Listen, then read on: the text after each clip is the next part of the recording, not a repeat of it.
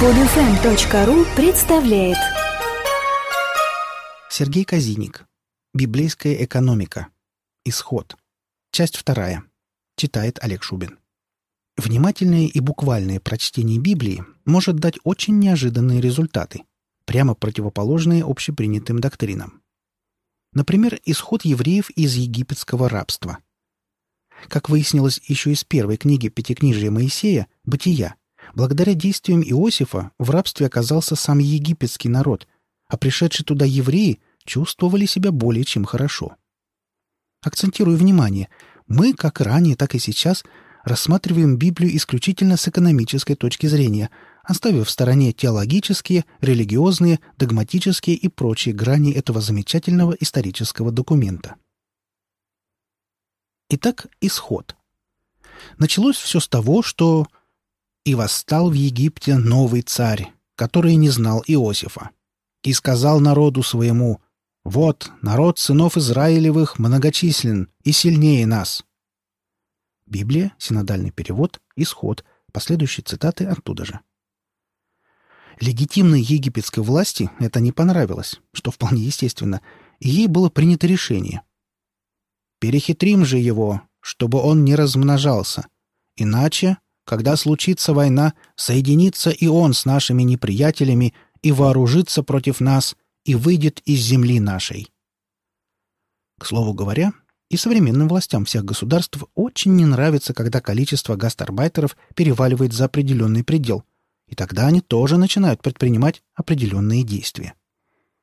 Отдельно стоит заметить, что евреи в Древнем Египте были, как в современной России, таджики или узбеки. То есть от скотоводства и или кочевого образа жизни отошли и занимались преимущественно строительством. И он построил фараону Пифом и Раамсес города для запасов. Президент Египта, фараон то есть, решил, что ужесточение условий труда – это самое то, что решит данную проблему. И поставили над ними начальников работ, чтобы изнуряли его тяжкими работами. И потому египтяне с жестокостью принуждали сынов Израилевых к работам и делали жизнь их горькою от тяжкой работы над глиною и кирпичами, и от всякой работы полевой, от всякой работы, к которой принуждали их с жестокостью. Кроме того, легитимная египетская власть сделала попытку взять под контроль рождаемость данных трудовых мигрантов, но исполнила это с присущей тому времени непосредственностью, попытавшись коррумпировать еврейскую медицину. Царь египетский повелел повивальным бабкам евреянок, из коих одной имя Шифра, а другой Фуа, и сказал, «Когда вы будете повивать у евреянок, то наблюдайте при родах. Если будет сын, то умерщвляйте его, а если дочь, то пусть живет». Естественно, из этой затеи у него ничего не получилось. Повивальные бабки сказали фараону, Еврейские женщины не так, как египетские. Они здоровы, ибо прежде, нежели придет к ним повивальная бабка, они уже рождают.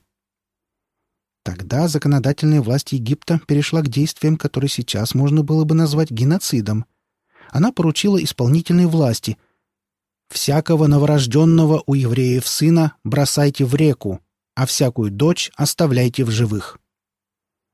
Хорошо это или плохо, мы рассматривать не будем. Но именно благодаря этому нормативному акту появился на свет Моисей именно таким, каким мы его знаем. Хотя и тут не обошлось без финансовой аферы. Его родная мать вскармливала не за свой счет или счет отца ребенка, а за счет семьи фараона. С трудом верится, посему вот цитата. «Некто из племени Левиина пошел и взял себе жену из того же племени. Жена зачала и родила сына, и, видя, что он очень красив, скрывала его три месяца. Но, не могши далее скрывать его, взяла корзинку из тростника и осмолила ее асфальтом и смолою, и, положив в нее младенца, поставила в тростнике у берега реки, а сестра его стала вдали наблюдать, что с ним будет. И вышла дочь фараонова на реку мыться, а прислужницы ее ходили по берегу реки. Она увидела корзинку среди тростника и послала рабыню свою взять ее. открыла и увидела младенца. И вот дитя плачет, и сжалилась над ним и сказала, «Это из еврейских детей». И сказала сестра его дочери фараоновой, «Не сходить ли мне и не позвать ли к тебе кормилицу из евреянок, чтобы она вскормила тебе младенца?» Дочь фараонова сказала ей, «Сходи». Девица пошла и призвала мать младенца. Дочь фараонова сказала ей, «Возьми младенца сего и вскорми его мне. Я дам тебе плату». Моисей вырос при дворе фараона, получил блестящее образование, сейчас его назвали бы высшим. Но как-то так случилось, что во время одной из прогулок он совершил умышленное убийство с отягчающими обстоятельствами. Убил должностное лицо при исполнении им своих служебных обязанностей. Труп прикопал, но тем не менее стал жертвой своих же собратьев. Они его стуканули фараону. Правосудия Моисей дожидаться не стал и бежал. Международного розыска тогда еще не было, а федеральный результатов не дал, и Моисей поселился за границей, тоже неплохо устроившись. Спустя долгое время умер царь египетский. Надо думать, под это событие еще и амнистия подоспела, или сроки давности прошли, и у Моисея появилась возможность вернуться. Одновременно с этим произошло знаковое событие.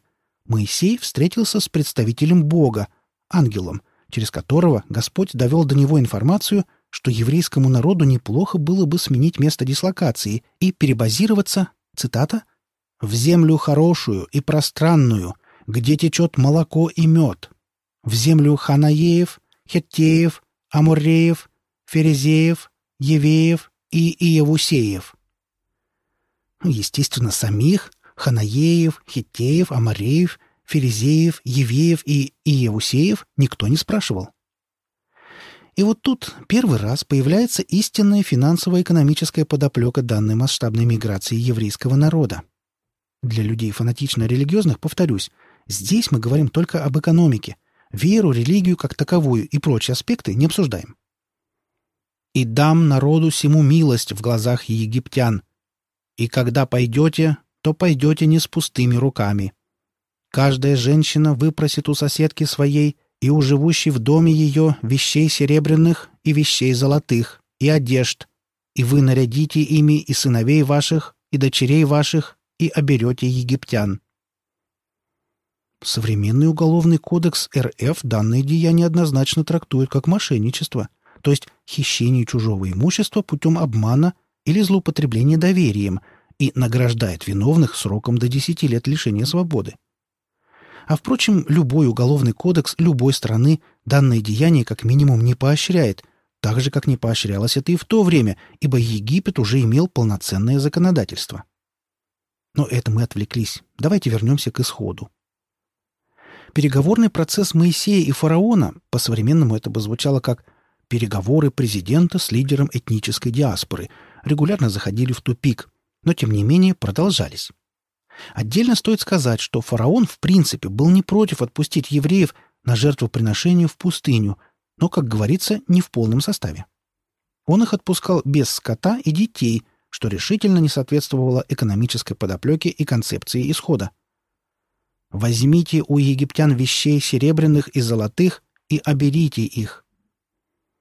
Моисей неоднократно поражал воображение египтян всякими фокусами и чудесами, многие из которых, кстати, имеют вполне материалистическое объяснение.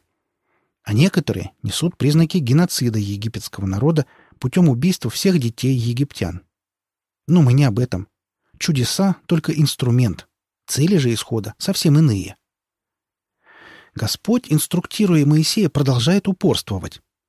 «Внуши народу, чтобы каждый у ближнего своего и каждая женщина у ближней своей выпросили вещей серебряных и вещей золотых.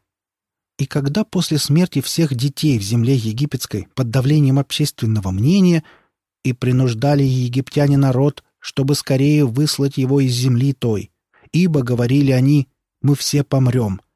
Фараон отпускает евреев со всем скарбом и скотом, они исполняют задуманное.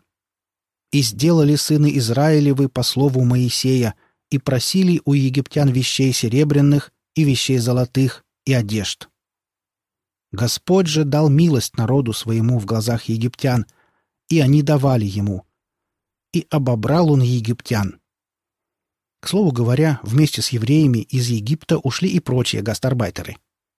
И множество разноплеменных людей вышли с ними, и мелкий и крупный скот, стадо весьма большое. К возможной погоне обобранных жертв мошенничества евреи были готовы. «И вышли сыны Израилевы, вооруженные из земли египетской». То есть четко понимали, что сделали, и лишаться неправедно нажитого явно не собирались. Но вооруженного столкновения не получилось, ибо египетская армия погибла в водах Красного моря. К слову говоря, с данным общеизвестным чудом тоже не все гладко, ибо существует древний египетский эпос, созданный как минимум за две тысячи лет до описываемых библейских событий, в котором рассказывается, как одна высокопоставленная особа утопила в озере кольцо, которое прибывший по вызову жрец достал, просто положив одну часть воды на другую. Но это мы опять отвлеклись. Вернемся к экономике. На горе Синай Моисей, кроме общеизвестных десяти заповедей и подтверждения закона Талиона, глаз за глаз, зуб за зуб, руку за руку, ногу за ногу, получил еще практически целый обширный и подробный кодекс, регламентирующий жизнь еврейского общества именно в экономическом аспекте. Вот, например, только некоторые из этих постулатов. Когда ссорятся, и один человек ударит другого камнем или кулаком, и тот не умрет, но сляжет в постель, то если он встанет и будет выходить из дома с помощью палки, ударивший не будет повинен смерти, только пусть заплатит за остановку в его работе и даст на лечение его. А если кто ударит раба своего или служанку свою палкою, и они умрут под рукою его, то он должен быть наказан. Но если они день или два дня переживут, то не должно наказывать его, ибо это его серебро. Если вол забодает раба или рабу, то господину их заплатить тридцать сиклей серебра, а вола побить камнями. Если кто раскроет яму, или если выкопает яму и не покроет ее, и упадет в нее вол или осел, то хозяин ямы должен заплатить, отдать серебро хозяину их, а труп будет его. Если чей-нибудь вол забодает до смерти вала у соседа его, Пусть продадут живого вала и разделят пополам цену его. Также и убитого пусть разделят пополам. А если известно было, что вол бодлив был и вчера, и третьего дня, но хозяин его не стерег его, то должен он заплатить вала за вала, а убитый будет его. Когда дерутся люди и ударят беременную женщину, и она выкинет, но не будет другого вреда, то взять с виновного пеню, какую наложит на него муж той женщины, и он должен заплатить оную при посредниках. А если будет вред, то отдай душу за душу. О всякой вещи спорной, о воле, об осле, об овце, об одежде, о всякой вещи потерянной, о которой кто-нибудь скажет, что она его, дело обоих должно быть доведено до судей. Кого обвинят судьи, тот заплатит ближнему своему вдвое. Кроме того, данный Богом Моисею кодекс содержит еще, как и предупреждение насчет бережного пользования ресурсами, «Шесть лет засевай землю твою и собирай произведение ее, а в седьмой оставляй ее в покое», так и базу для предупреждения коррупции и взяточничества. «Даров не принимай, ибо дары слепыми делают зрячих и превращают дело правых». За соблюдение данного кодекса Бог обещает евреям всяческое содействие в их международной экспансии, естественно, с поправками на то время. «Ужас мой пошлю пред тобою, и в смущении приведу всякий народ, к которому ты придешь, и буду обращать к тебе тыл всех врагов твоих. Пошлю пред тобою шершней, и они погонят от лица твоего евеев, ханаеев и хеттеев. Не выгоню их от лица твоего в один год, чтобы земля не сделалась пуста, и не умножились против тебя звери полевые. Мало-помалу буду прогонять их от тебя, доколе ты не размножишься и не возьмешь во владение земли сей. Проведу пределы твои от моря Чермного до моря Филистимского и от пустыни до реки, ибо предам в руки ваших жителей сей земли и прогонишь их от лица твоего. а также не рекомендует своему избранному народу какое-либо международное сотрудничество. Не заключая союза ни с ними, ни с богами их. Кроме того, предупреждает от ассимиляции в еврейском народе чужаков. «Не должны они жить в земле твоей, чтобы они не ввели тебя в грех против меня. Ибо если ты будешь служить богам их, то это будет тебе сетью».